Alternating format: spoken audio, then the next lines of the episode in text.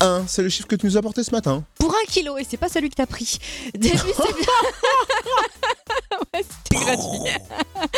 C'était avant que tu me le dises. Début septembre, dans le Lot-et-Garonne, un homme a été surpris en train d'envoyer un kilo de merguez par-dessus le mur d'un centre de détention. Mais pourquoi faire des merguez Ah bah visiblement il voulait rassasier un peu de détenu, hein, donc il a balancé deux paquets de merguez congelés, ainsi qu'un téléphone portable et, et des stupéfiants. Téléphone portable et stupéfiant, c'est pas pour allumer le barbecue, on est d'accord. On est d'accord. hein. On imagine bien que cet homme-là a été placé en garde à vue et il a commis un autre délit pendant sa garde à vue.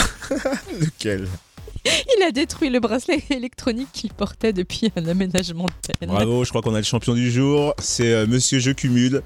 Ah oui, il cumule beaucoup et il est sous le coup d'une condamnation avec sursis et mise à l'épreuve. Alors du coup, on va pas chipolater, chi- chipoter. Avec ses merguez, il s'est fait griller un saucisse. va. Clairement.